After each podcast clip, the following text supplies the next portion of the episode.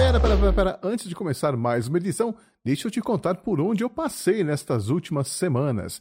Eu estive lá no podcast Paquitos de Meia Idade com o Bruno, o Roniel e a Lívia para falar da vida antes da chegada do computador e foi uma conversa bem retrô e bem divertida. Neste mês eu também tive a oportunidade de virar samurai, ou melhor, Ronin, e participar do conto A Katana Sugadora de Almas lá do Rollcast. Foi uma experiência muito legal Acompanhe essa saga, está só no terceiro episódio. Eu também estive lá no Sessão Aleatória, junto dos meus queridos André, Tom e Dudu, para falar do filme Cegos, Surdos e Loucos, mas sem focar muito no filme e sim nos assuntos aleatórios que foram surgindo conforme a gente assistia o filme.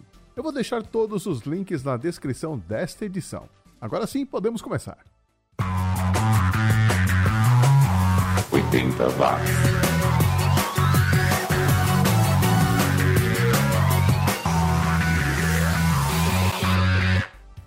Subiu, tá na rede. Eu sou o Xi, tô chegando com mais uma edição do podcast mais 80mente correto do planeta. 80 watts, o podcast que não é antiquário, mas vive trazendo o passado de volta para você. Nesta edição eu separei aqui músicas de artistas do Paquistão. É, é isso mesmo, Paquistão ouvinte oitentista. Se é para revirar o baú em busca daqueles artistas que o mundo não conheceu, então vamos revirar lá no fundão mesmo, não é? Mas também teremos artistas australianos, japoneses, alemães, noruegueses, eh, belgas, húngaros, romenos e tchecos. Eu acho que eu nunca misturei tantas nacionalidades em uma só edição e eu adorei, eu espero que você goste também. No bloco Pelo Retrovisor desta edição, eu chamei o Cairo Braga, do podcast The Library is Open, que ele apresenta junto com o Rodrigo, o Telo e a Luísa. E por que o Cairo Braga? É porque nós vamos relembrar a vitória da Celine Dion no Festival Eurovision de 1988 e o Cairo é fã e acompanha todos os anos. Já já aqui no 80 Watts. Mas o programa começa com os paquistaneses, que aliás são irmãos, a Nermin Niazi e o Faisal Mosley, eles que imigraram para a Inglaterra e em 1984 gravaram um disco em urdu o idioma nacional do Paquistão. E olha que eles eram adolescentes quando fizeram isso. A Niazi tinha apenas 14 anos e o Mosley 19. A gente ouve a faixa Sairi Sairirá, uma música que visava combinar elementos das culturas asiática e europeia, mas que acabou não agradando o público nem de uma nem de outra. Ouça e tire suas próprias conclusões. Depois ficaremos com os ingleses do Via Marconi, que só lançou duas músicas na sua inexistente carreira. A gente ouve What a Joke de 1983. 80 watts.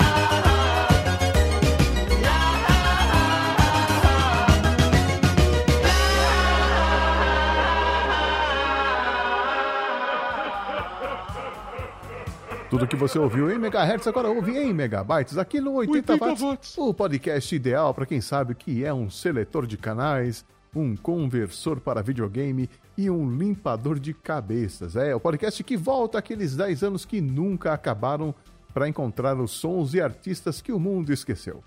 E como a gente começou esta edição com um som bem típico, né, em urdo, eu resolvi buscar mais coisas com um toque bem regional como por exemplo essa banda, o Goanna, que é da Austrália. Essa música que a gente vai ouvir, Solid Rock, é de 1982, do primeiro disco da banda, Spirit of Place, que é considerado o primeiro álbum de rock a incluir o som do didgeridoo nas músicas. Didgeridoo, para quem não sabe, é aquele instrumento, né? Parece uma flauta gigantesca de madeira, que é uma madeira específica e ela é perfurada, ela é comida por dentro por cupins e essa passagem do ar por essas cavernas criadas pelos cupins cria uma sonoridade única. Essa música mesmo começa com um didgeridoo e é demais. A música é tão boa que ganhou o prêmio de disco do ano da Associação da Indústria Fonográfica Australiana. Agora, tocou por aqui? Não. Então ficou a cargo do 80 watts trazer esse som até você. Depois ficaremos com a Alaska e Dinarama, uma banda lá de Madrid, e Vertigo, som de 1987. Essa banda só existiu mesmo nos anos 80.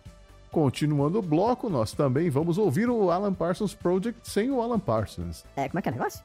É, sim, eu tô falando do projeto que o guitarrista Ian Barneson, o baterista Stuart Elliott e o baixista David Patton, que eram do Alan Parsons Project, montaram com o vocalista Colin Blunstone e que ficou bem legal como você vai conferir ouvindo a faixa Turn Your Heart Around de 1984 da banda Kids. E para fechar o bloco, teremos a japonesa Takako Ota, que depois virou dubladora e até ficou famosa fazendo a voz da personagem Yu Morisawa do anime Creamy Mummy The Magic Angel. Mas ela também foi cantora e lançou essa música, Mayonaka no Steppo, em 1986. Já já eu volto com o bloco pelo retrovisor, não saia daí. 80 watts.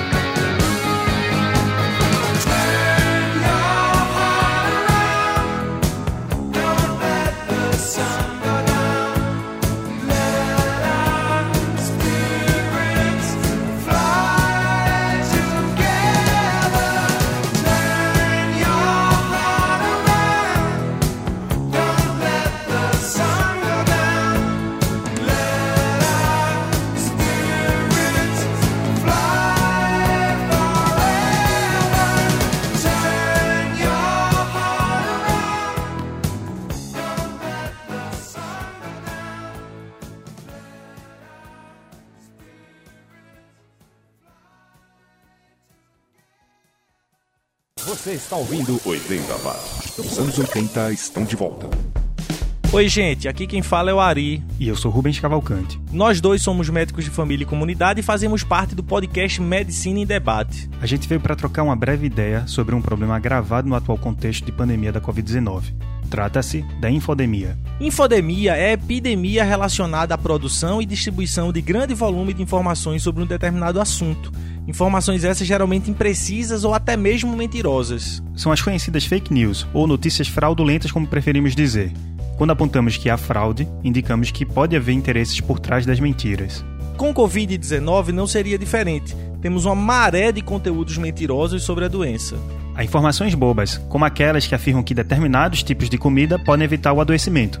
E outras mais danosas que negam a eficácia do uso de máscara e de medidas restritivas. Além, é claro, daquelas que enaltecem o uso de medicamentos reconhecidamente ineficazes para o tratamento dessa doença. A gente que está na linha de frente de combate à pandemia precisa do seu apoio no combate à infodemia de notícias fraudulentas sobre Covid-19. Uma medida simples é utilizar a estratégia da verdade sanduíche, proposta pelo linguista George Lakoff, que funciona da seguinte maneira: Quando alguém enviar uma informação imprecisa sobre a Covid-19 para um grupo do WhatsApp do qual você faz parte, primeiro informe o que é verdade sobre o tema em questão. Em seguida, aponte o que tem de errado nessa informação fornecida pela pessoa. Indique os possíveis danos da mentira e evite amplificar essa informação imprecisa. Finalize reforçando a verdade. Repita o que é verdade sobre o assunto e sobre a importância dessa verdade. E era isso que queríamos falar para vocês. Mas antes de terminar, temos aquelas orientações importantes, não é isso, Ari? Com certeza, Rubens. O uso de máscara e evitar aglomerações ou concentrações, especialmente em espaços fechados, continua sendo essencial, dada a forma de transmissão do vírus ocorrer essencialmente pelo ar. Todas essas medidas continuam sendo essenciais. O momento é delicado e precisamos do reforço de cada um e de cada uma de nós. Essa é uma campanha da ABPOD, Associação Brasileira de Podcasters, Juntos, Juntos pelo Podcast, podcast Nacional. Nacional.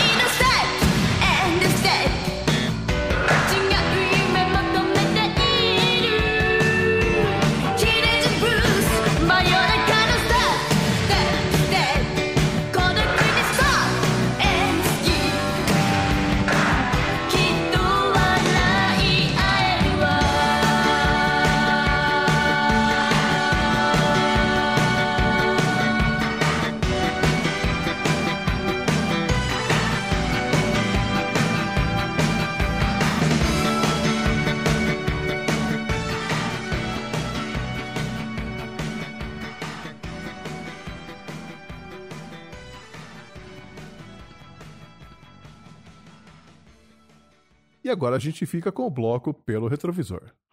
Pelo retrovisor, o passado presente pra você.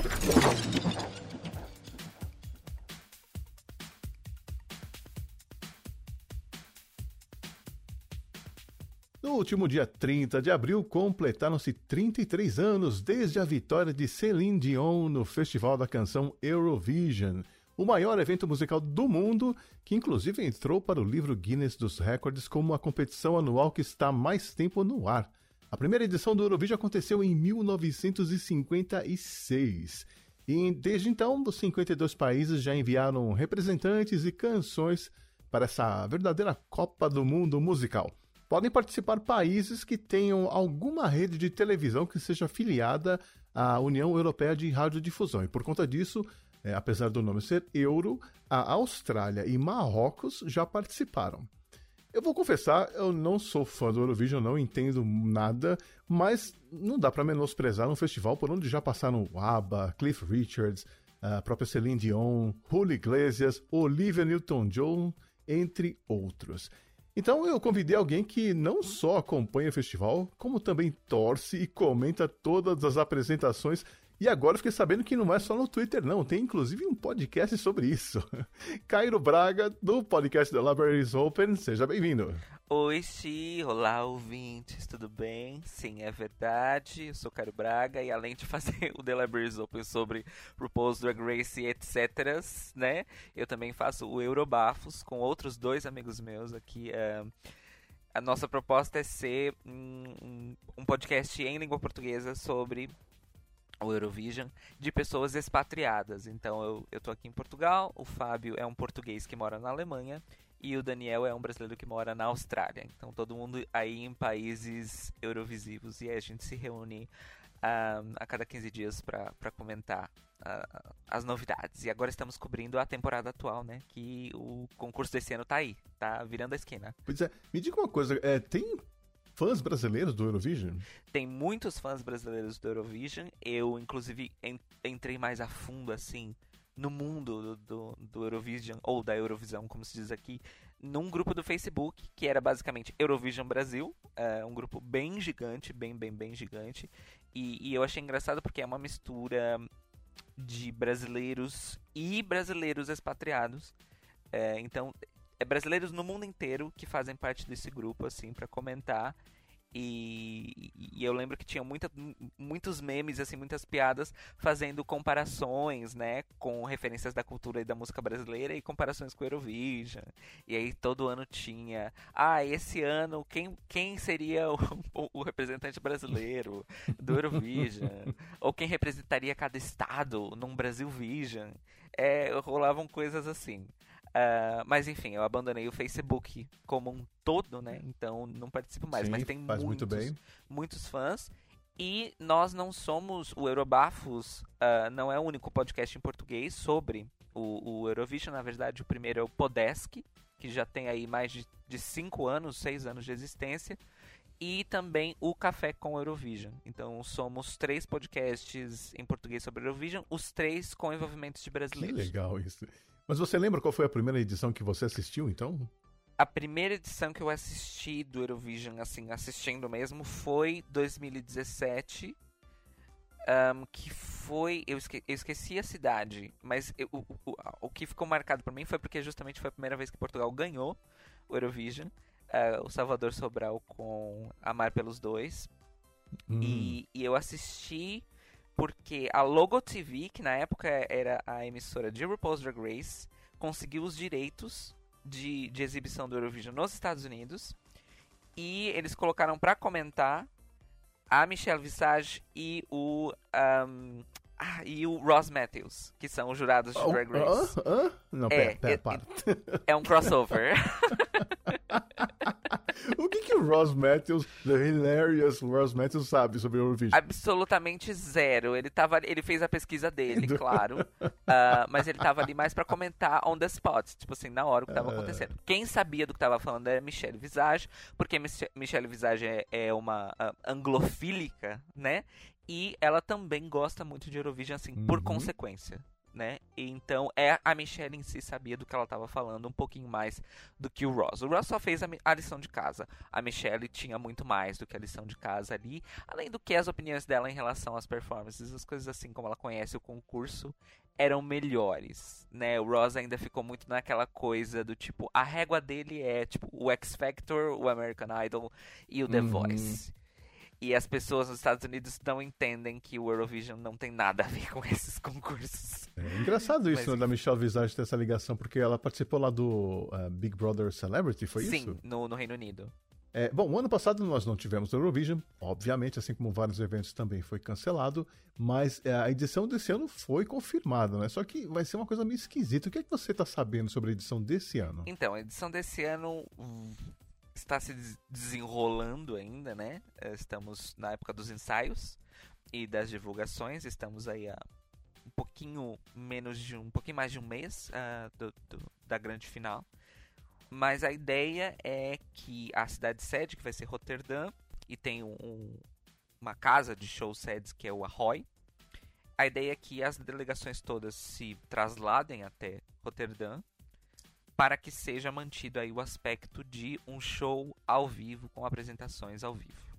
A única questão é que Uhum. não, não terá imprensa mundial presente no evento e também não terá plateia, que é para manter as coisas o mais, mais seguras possíveis e também ahn, repetir, na verdade, um modelo que está sendo usado na TV europeia ah, já há um ano, que é todos os programas de auditório e plateia continuam acontecendo, sem auditório nem plateia. É, inclusive, as, as seletivas nacionais para o Eurovision desse ano foram todas nesse molde. Ainda foram apresentações ao vivo, em estúdios. Teve país, inclusive, que fez ah, as apresentações em lugares abertos, né? Que é para aumentar mais ainda a Uhum. segurança. Mas mesmo assim, sempre sem plateia. E acho que só a Rússia, só a Rússia fez uma seletiva nacional com plateia. A França também conseguiu fazer, mas era uma plateia que assim, é uma pessoa sentada, aí tinham três cadeiras, outra pessoa sentada, um- parecia um tabuleiro assim de xadrez. Ahn, mas no geral foi isso. E aí a ideia é fazer dessa maneira esse ano. Caso as coisas não deem para serem feitas desse jeito, já tem um plano B eh, e todas as delegações estão se preparando para isso, que Hum. ah, os apresentadores estarão em Roterdã, mas as apresentações das músicas mesmo serão eh, em gravações. Ou seja, serão apresentações ao vivo, pré-gravadas, cada um no seu país. Uhum. É, então temos aí pela primeira vez na história um plano A e um plano B para o Eurovision, que inclusive ano passado foi a primeira vez que ele foi cancelado também. É, foi uma coisa muito triste, né? Porque eu, eu acho que esses eventos que têm uma longa tradição é muito, muito duro você perder um ano. Ah, mas acontece, né? Se você pensar que até as Olimpíadas foram canceladas ah, por causa da, da, da, da pandemia e não, não foi a primeira vez que as Olimpíadas foram canceladas, aliás. É triste, mas eu acho que não é tão triste assim como se o evento nunca mais acontecesse. Aí sim eu seria Uhum. grave. Uhum. Se ele, por exemplo, também não pudesse acontecer esse ano, aí eu acho que a coisa ia ser diferente. O impacto emocional seria outro. É, não, com certeza.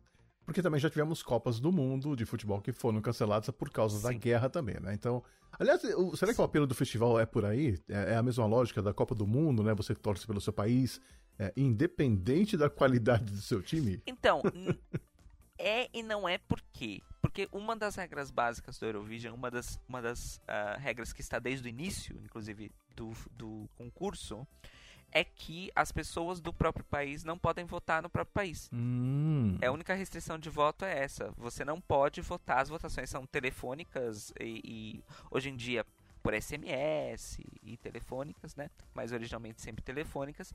Então você não pode votar no seu próprio país. Então, na verdade, assim, você pode torcer pelo seu país, claro, porque, enfim, seu país.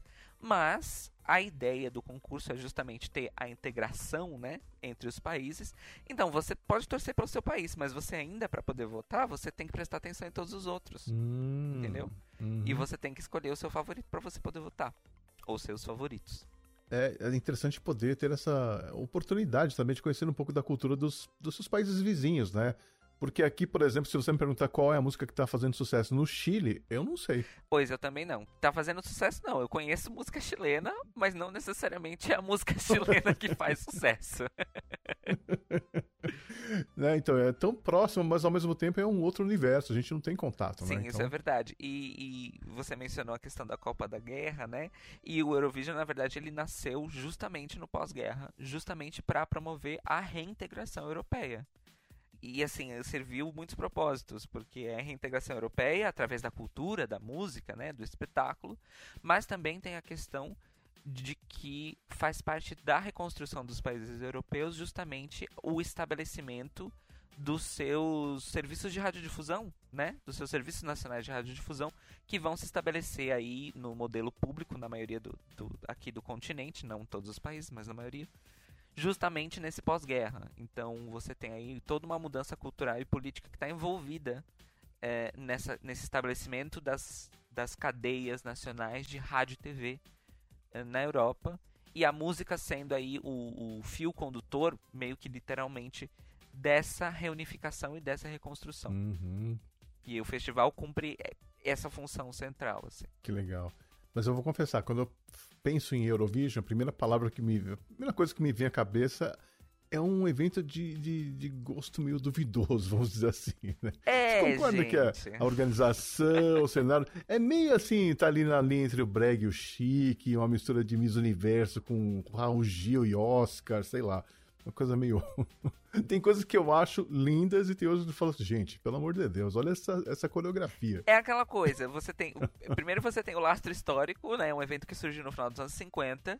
Então, naquela época, a, a- a pompa e a circunstância eram o comum, Hum. né? Pra esse tipo de coisa. Você não tinha necessariamente uma descontração na TV ou num concurso, né? de- Desse porte, desse tipo. É, e é uma coisa que também dá pra fazer um paralelo justamente com as premiações, né? Que você citou as premiações dos Estados Unidos. Uhum. V- você vê que a, a pompa e circunstância ainda tá lá, mas ela mudou de cara. Ela mudou de estética. Sim. É, então você tem esse lastro histórico porque o Eurovision ainda mantém uma parte dessa essência. Mas aí também você tem aquilo que é o que é que está acontecendo culturalmente nesses países individualmente e nesse continente como um todo. Isso se reflete né, no- no- na questão do gosto duvidoso. E aí, hoje em dia, o Eurovision é muito mais a- uma amálgama de muitas coisas, né? E- mas ainda tem aquele gostinho kit. Por quê? Porque tem sempre a- aquele país que escolhe mandar uma coisa que é um pouquinho mais kit.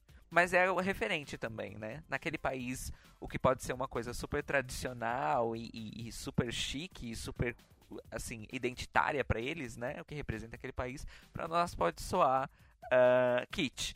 Ao mesmo tempo, tem países que realmente escolhem artistas que levam canções e, e performances que, cuja proposta é, é ser mesmo kit, é ser engraçado. É, a gente fala que são os, os atos piada, os joke acts ah, no Eurovision, que eles existem, eles existem e, e a proposta deles é levar diversão, entendeu?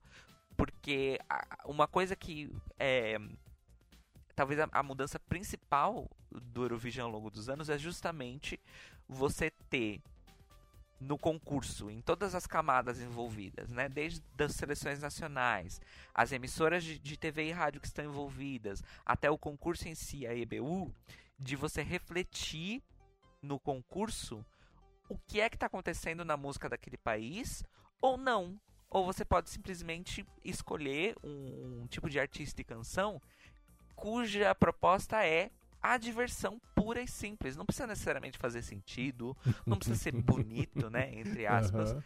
É divertido, é diversão. E aí você tem aquelas baladas que são a, a música que é ou conta uma história, tem um conceito e logo em seguida você tem um ato que é pura diversão, sem sentido e que você não precisa pensar. Então, é- isso pra mim é, é a magia do concurso, porque você tem a, varia- a variedade cultural só de ter 40 países envolvidos na coisa, mas você também tem essa variedade do meio, que é qual é o meio? É a música, é a performance de palco.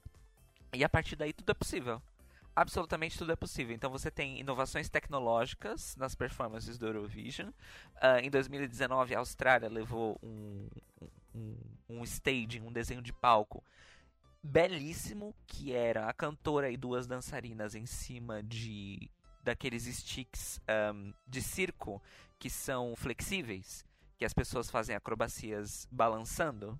Eu não sei se você já viu isso. O, Já. o circo da China tem muito isso. Sim, aquele aham. circo imperial da China. E levou isso e com projeções que, que, pareci, que dava a impressão que elas estavam flutuando no espaço sideral. Então aquilo, Que visualmente, era uma coisa absolutamente incrível. E o nome da música era Zero Gravity. Então você tem Uhum. todo um conceito ali. E aí, por exemplo, no, no momento seguinte, você tem um cantor com voz de fumante bêbado de San Marino cantando uma música cujo título é Sei Na Na Na, que é uma música disco pop. Que é basicamente ela fala: vamos dançar, sem nananá, diversão, felicidade e união na pista de dança. E é isso, Uhum. entendeu? Com Assim, dançarinas dessa- e uma projeção rosa que basicamente mostrava a letra da música. Então é isso. Mas aí no meio dessa diversidade toda, eu acho que você deve ter feito aí uma pesquisa de vencedores anteriores, deve ter assistido algumas edições anteriores, até, eu não sei se Uhum. você viu umas bem antigas, assim. Você tem, você é, pode dizer assim, alguns vencedores do Eurovision que você destacaria? Olha, nós temos aqui assim, a primeira que é sempre citada, porque foi o primeiro artista, em- foi o primeiro ato eurovisivo que conseguiu sucesso mundial verdadeiro, que são os ABBA. Uhum. Os ABBA, eles foram catapultados para a fama mundial quando eles venceram o Eurovision em Brighton, se eu não me engano, no Reino Unido, em 74, com Waterloo, que foi aí o primeiro grande hit deles também. É, o ABBA é o Eu adorei que você já tá falando como português, Cairo. Os abas. Os ABBA, é verdade. Ah, epa, É. os ABBA ganharam a, Eurovi a Eurovisão em 74, em Brighton. Ma- e eles foram catapultados a- ao estrelato graças ao, ao festival. A nossa, a nossa queridinha aqui desse nosso episódio, que é a Celine Dion, também foi catapultada ao sucesso mundial graças ao Eurovision. E aí, só comentando rapidinho, a vitória da Celine ela tem uma ironia. Não sei se você sabe, Xi. Não, Mas não a Celine. Dion já era uma. Ela foi, ela foi escolhida para representar a Suíça. Que, aliás, é... É. uma pergunta que eu queria te fazer, né? Como é que é essa regra dos cantores poderem ser escolhidos para representar um país? Exato. Não existem limitações é, em relação à nacionalidade nem nada disso. Isso nunca existiu. Ah. Porque a ideia é levar aquela música que o país quer apresentar. E se você é um cantor de outro, de outro país que quer apresentar aquele país, não tem problema nenhum. Porque você está representando aquele país. Não interessa de, de onde você é. Então também tem essa. é, Isso faz parte da, daquele conceito da integração dos- do, do continente. Uhum. Por quê? Porque até aquele momento, né, no momento inicial, a ideia era que, como muitos músicos e artistas europeus começaram ali a, a viajar pelo continente, né, a fazer turnês, etc., no pós-guerra, então você tinha, por exemplo, o- os grandes cantores italianos ali, ahn, Eros Ramazzotti, por exemplo, que, que na verdade teve um sucesso mundial Hum. ele surgiu em Sanremo, já representou a Itália no, no, no Eurovision, mas ele era querido no continente todo, basicamente. Ele fez muito sucesso na Espanha e em Portugal, por exemplo, muito conhecido aqui. Então, você, os países tinham a liberdade de falar: olha, esse país gosta tanto daquele cantor de outro país que a gente vai chamar ele pra representar. E também tem aquela questão: talento não tem nacionalidade. Uhum. Então, o que a gente achar que- serve, bora lá e bora fazer. E hoje em dia isso, isso é muito, muito mais presente, porque também é muito mais fácil a circulação de pessoas. Existe aí uma questão de reconhecimento também da população imigrante de fora da Europa. Então, você tem muitos cantores que são de famílias de imigrantes ou que são diretamente imigrantes de fora da Europa, representando os países que são a sua casa no Eurovision. E você tem aí um jogo de compositores, principalmente, mas de cantores também, mas de compositores que são compositores suecos que compõem para Malta, e aí são compositores espanhóis que compõem para para Itália não, porque raramente a Itália manda compositores não italianos. O- e aí você tem compositores da, da Finlândia escrevendo a música do Chipre, sabe? É, é muito mais integrado isso. Mas a Celine. Então, na, na- teoria, não teria nenhuma proibição de, de levarem cantores brasileiros pra interpretar essas músicas? Não, de maneira alguma. Inclusive, nós tivemos a Laura Risotto, que é brasileira, e em 2018, no, na Eurovisão aqui em Lisboa, ela representou a Letônia, cantando Funny Girl, que é uma música que, inclusive, ela é a compositora. Olha aí. E, e ela, ela é carioca, carioca, mora ah, na Letônia já há mais de uma década. E tem uma carreira de cantora ah, ali no- na região. E foi escolhida para representar a Letônia na- no Eurovision com uma música que ela própria uh, compôs. Então, e é uma música muito boa, chama-se Funny Girl, recomendo vocês buscarem. E, e, é, e é isso, basicamente. Esse ano, inclusive, a representante do Chipre é albanesa. E da dois anos atrás, a representante do Chipre ela era turca. Então, assim, tudo isso. Temos uma compositora brasileira esse ano no time do Chipre. Uau. time do Chipre, inclusive. Ah, a Osha, que é uma cantora queer brasileira que mora na, na Alemanha, se não me engano. Ela é uma das compositoras da música do Chipre. Então, tudo é possível. Você falou em Celine Dion. O que, que você achou dessa música com a qual ela venceu? Ne parte pas à moi. É, é uma música ótima. A, a roupa da Celine nessa apresentação né, da, da final da Eurovisão é uma roupa antológica. É qualquer coisa. É uma roupa antológica Não. para mal e para bem. Descreva, não, porque é uma coisa horrorosa. É horrível. Descreva. É horrível, mas é um look antológico, enfim, né? Ah, mas. Ela tá de saia, da saia bailarina e terno Ai, branco. gente.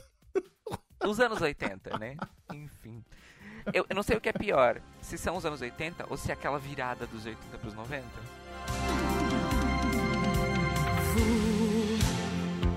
Qui cherchez l'étoile,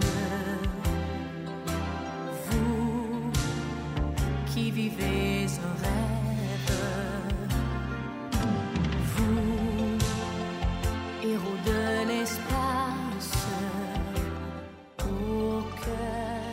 É, mas no- você gostou da música? Você é, ouviu outras, é, outros competidores daquele ano pra poder julgar se realmente era a melhor música? Então, esse concurso de 89 que a Celine ganhou, eu não conheço ele muito bem, eu só conheço realmente a música da Celine.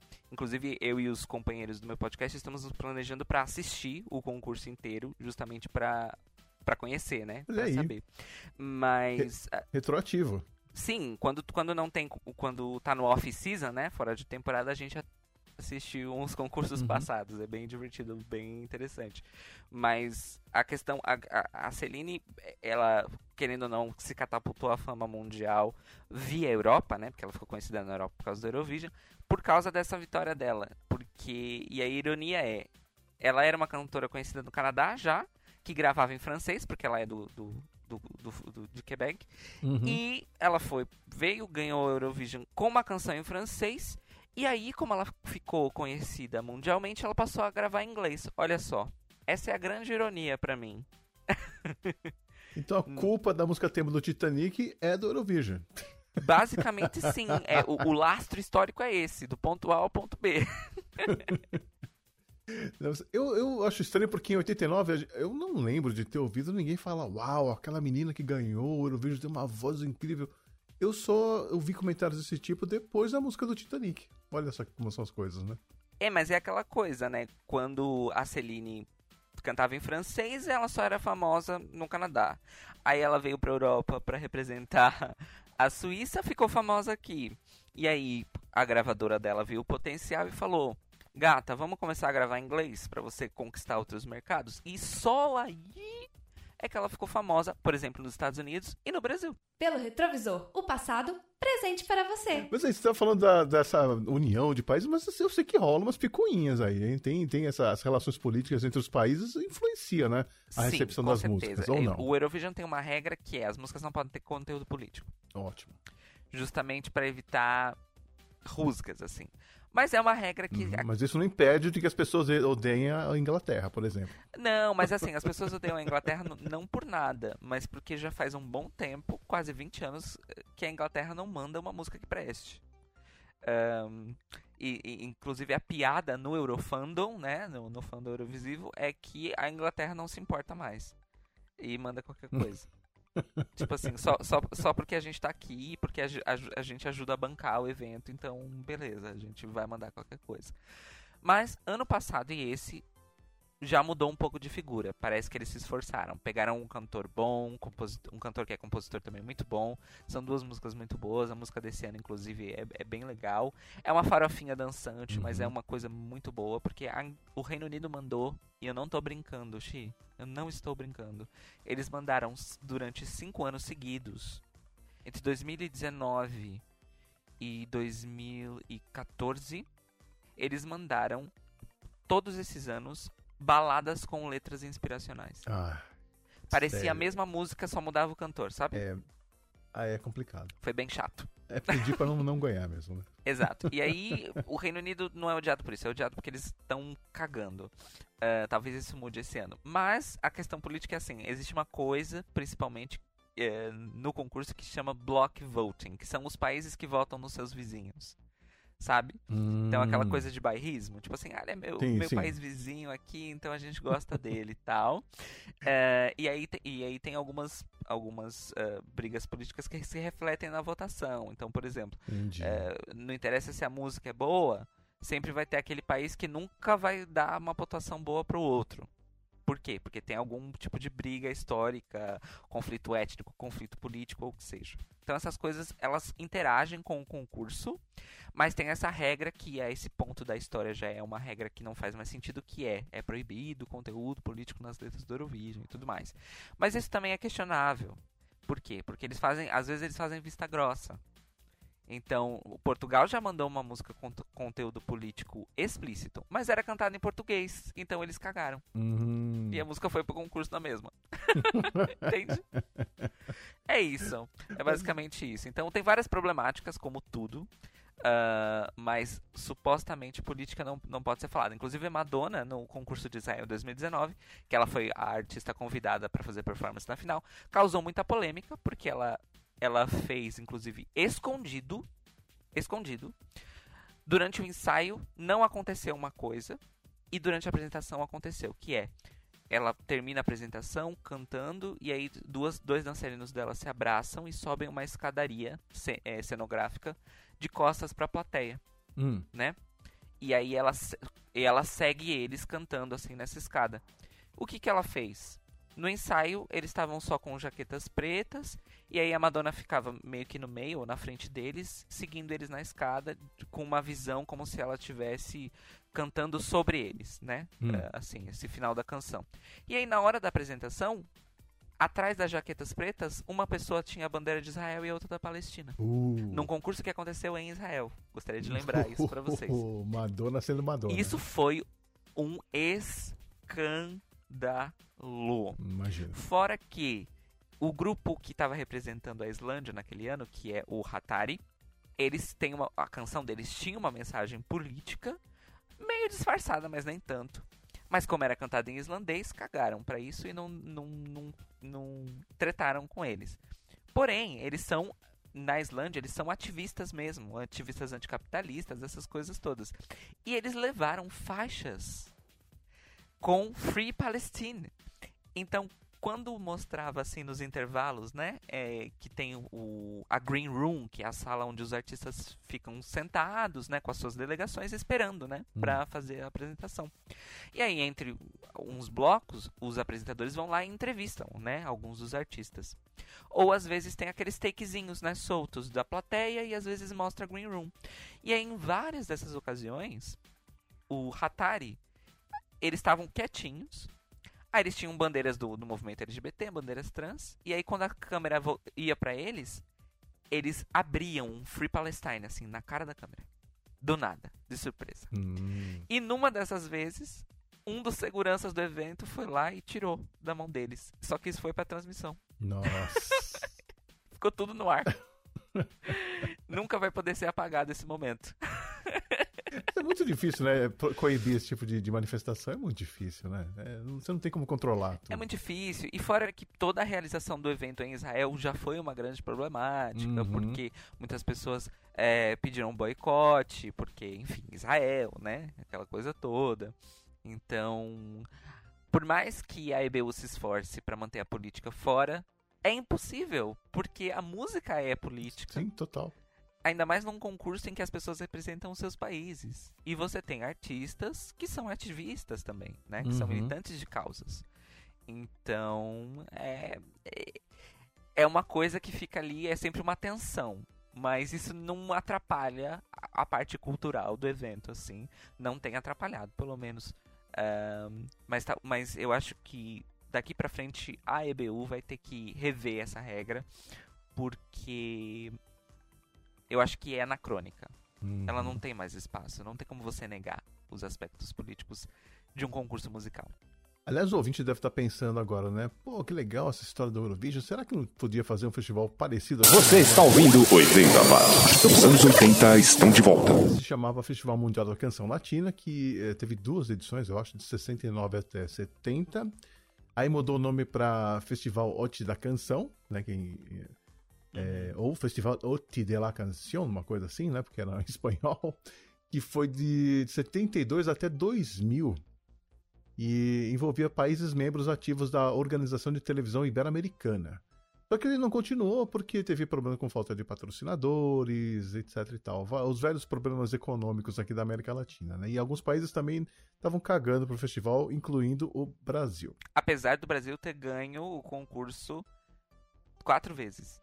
Olha aí, porque no Brasil também nós já tivemos aí grandes festivais de músicas que não acontecem mais, é, que revelaram tantos artistas importantes aí e tal, mas é, por que você acha que o... Qual que é o, o problema aqui na América Latina para não ter essa longevidade que esses países lá, esses festivais europeus têm, né? Será que é o tipo de música que se tornou popular aqui é, na, na América Latina? E aí não é nenhum julgamento, se você quer curtir é, ragaton, vai fundo, né? Ou é só mesmo uma questão econômica? Porque são países em desenvolvimento. Olha, eu, eu acho que, que tem, a- tem a questão econômica, mas existe também uma, uma falta de integração cultural, ah, da qual o Brasil é um, é um grande vilão, porque o Brasil é o único país da América Latina que não se considera um país. da América 80 Latina. watts. É, vamos falar aqui os fatos, né? Porque os países de língua hispânica Uhum. eles, são, eles são bem integrados entre si. É, eu acho que a questão do tamanho dos países também influi um pouco nisso, porque os, a maioria dos países da latino-americanos são países muito populosos, com muita gente, são países grandes também territorialmente, então o, o tamanho do cosmos cultural de cada país já é grande, já é gigantesco. E, e eu acho que isso favorece aqui um pouco a Europa, porque são países, todos os países são muito pequenos, para os nossos padrões principalmente, né? Para os padrões das Américas, são países muito pequenos. Então eu acho que isso também tem a ver. Mas eu acho que a estrutura da radiodifusão talvez seja a, mai- a maior culpada. Como eu mencionei anteriormente, Ah. a grande base, na maioria dos países europeus, da radiodifusão é uma base pública, de radiodifusão pública. Infelizmente, na América Latina, o modelo que foi implantado, principalmente quando a, a televisão chegou, é o modelo dos Estados Unidos, que é um modelo privado. Então, a Uhum. televisão no Brasil e em quase todos os países da América Latina na- nasceu privada, não nasceu pública. Assim como, a- como o rádio. Ah, e aqui na Europa a situação foi oposta. Foi sempre de Hum. base estatal, base pública. E a EBU, ela tem essa característica em si, porque ela foi fundada por serviços públicos de radiodifusão. Então eu acho que isso também faz diferença. É, porque você, porque aí os interesses econômicos não influem tanto quando você está lidando com os serviços públicos de radiodifusão. Quando você está lidando com serviços privados, é aquela coisa. E isso daqui não dá dinheiro, então foda-se. Né? Então é basicamente isso. É, o, que, o que me deixa bem triste, porque se você pensar que é um concurso que aconteceu até 2000 e a gente nem a gente teve que ficar sabendo dele por causa da internet depois que ele já tinha acabado, é muito triste. Uhum. E, e- e veja só, um dos vencedores do Brasil, por exemplo, do, do OTI, o vencedor de 83, foi o Gessé, que é um cantor famoso no Brasil, ele não é desconhecido. Maravilhoso. Grande voz. Pois, Uhum. e- então, quer dizer, como é que é isso? né? Como é que é isso? Ao Pois mesmo é. tempo, você mencionou, o Brasil tinha os seus próprios festivais de canção, assim como outros países. O Chile, ah, o Festival de Vinha Vinha del Mar era o festival nacional da canção deles. A Argentina tinha muitos festivais de, de canção nacionais, então acho que isso também influi bastante Uhum. é, nessa conta. Ahn, mas enfim, é isso. Quem sabe um dia voltemos ou teremos, sei lá, um World Vision, Planet Vision. É, o que vai acontecer, e aí eu, eu já aviso aos ouvintes aqui, é que o Eurovision enquanto formato, ele já foi vendido, cedido para duas adaptações fora da Europa. Uma delas vai acontecer na Ásia e outra delas nos Estados Unidos. Hum. Só que aí vai ser um concurso entre representantes dos estados estadunidenses. Porque é óbvio que eles, né, eles são um Sim, o mundo é eles, O né? mundo é eles. Só, Sim. exi só existe eles. É, e é isso. Então, assim, querendo ou não, o formato tá aí interessante querendo ser exportado. Vai que essa, essa associação aí ibero-americana da radiodifusão também não não se reinteresse pela coisa. Porque tem uma coisa, né? Esse festival OTI, ele era ibero-americano. Então, a, Es- a Espanha e Portugal também ah, chegaram a participar do concurso. Hum. Então, tem essa integração, né? Que eu também acho bem interessante. Mas, enfim, uma pena que não exista mais. Pois é. Bom, Caio, muito obrigado por ter aí compartilhado seus conhecimentos, por ter achado um tempinho na sua agenda para falar comigo, porque eu sei que você é uma pessoa super ocupada. Então, eu agradeço muito pela sua visita aqui no 80 Watts. Eu agradeço o convite, adoro falar sobre Eurovision, adoro introduzir as pessoas para a palavra. O ouvinte que quiser conhecer um pouquinho sobre o seu trabalho como podcaster, músico, agitador cultural, é, onde pode te encontrar, Caio? Então, eu uso basicamente ah, duas redes sociais, na verdade uma só, mas eu vou falar que é duas, que é o Twitter, ah, arroba Cairo Braga, também arroba Cairo Braga no Instagram. Para as pessoas que são aí adeptas da, da internet livre e aberta, também estou no Mastodon, né, na- nas redes sociais descentralizadas, como arroba Cairo Braga também. E vocês podem acompanhar ah, os meus projetos nessas redes sociais, que eu sempre divulgo.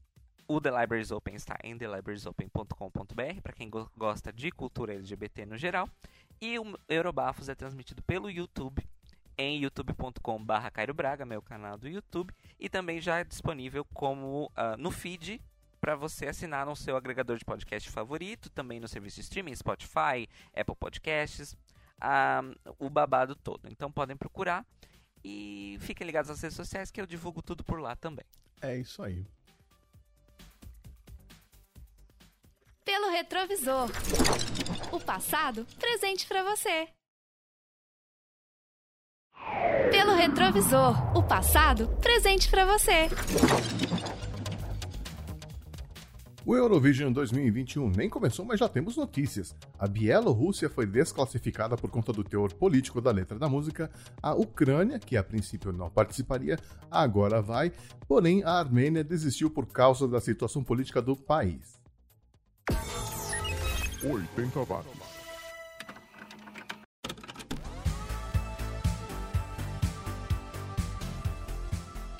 Voltando à nossa playlist, o 80 Watts continua e como o assunto foi Eurovision, eu vou trazer alguns artistas que já venceram o festival. Começando com a primeira alemã a vencer o Eurovision, isso lá em 1982, a Nicole. Mas a gente ouve uma música da carreira solo dela, Modern Piraten, de 1987. Na sequência, teremos o grupo norueguês Bobby Sox, o primeiro artista da Noruega a vencer uma edição do Eurovision em 1985. Mas a gente vai ouvir outra música, Slow Emotion, de 1986. E a última vencedora do Eurovision do bloco é a Sandra Kim, que ganhou o Eurovision em 1986 pela Bélgica, com uma pontuação recorde na época. E ela também foi e continuará sendo a participante mais jovem da história do festival, com 13 anos de idade. É que agora a idade mínima para participar é de 16 anos. A gente ouve a Sandra Kim um pouquinho mais velha, lá com uns 15 anos de idade, cantando Touché Passassá de 1988. Um bloco campeão, literalmente falando, aqui no 80 watts.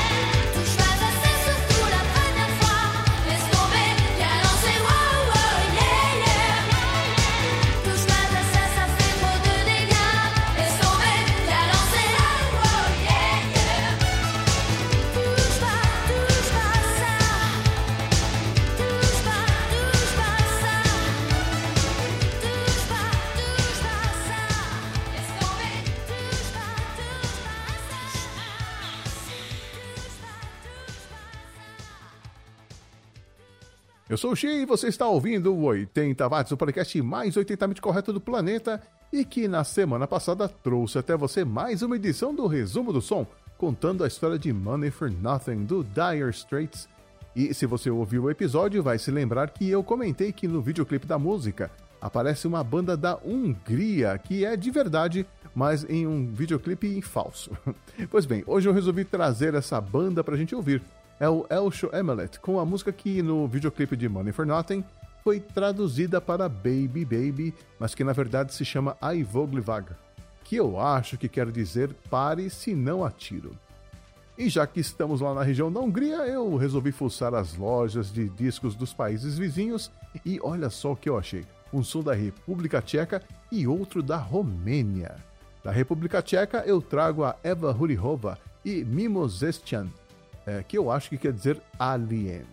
Um som de 1986. E ali do outro lado da Hungria, na Romênia, eu achei o Florian din Transilvânia. Será que ele era vampiro?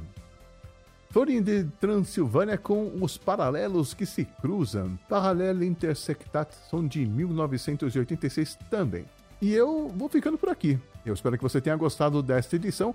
E se gostou, que tal avaliar o 80 watts com 5 estrelinhas lá no iTunes adicionar o 80 Watts no seu agregador de podcasts ou marcar o website 80watts.com.br entre os seus favoritos. Logo logo eu volto com mais uma edição novinha em folha, mas sempre recheada com as velharias dos anos 80 que ninguém viu, ninguém curtiu. Continue usando máscaras, continue em isolamento social e a gente se vê daqui uma semana. Até lá!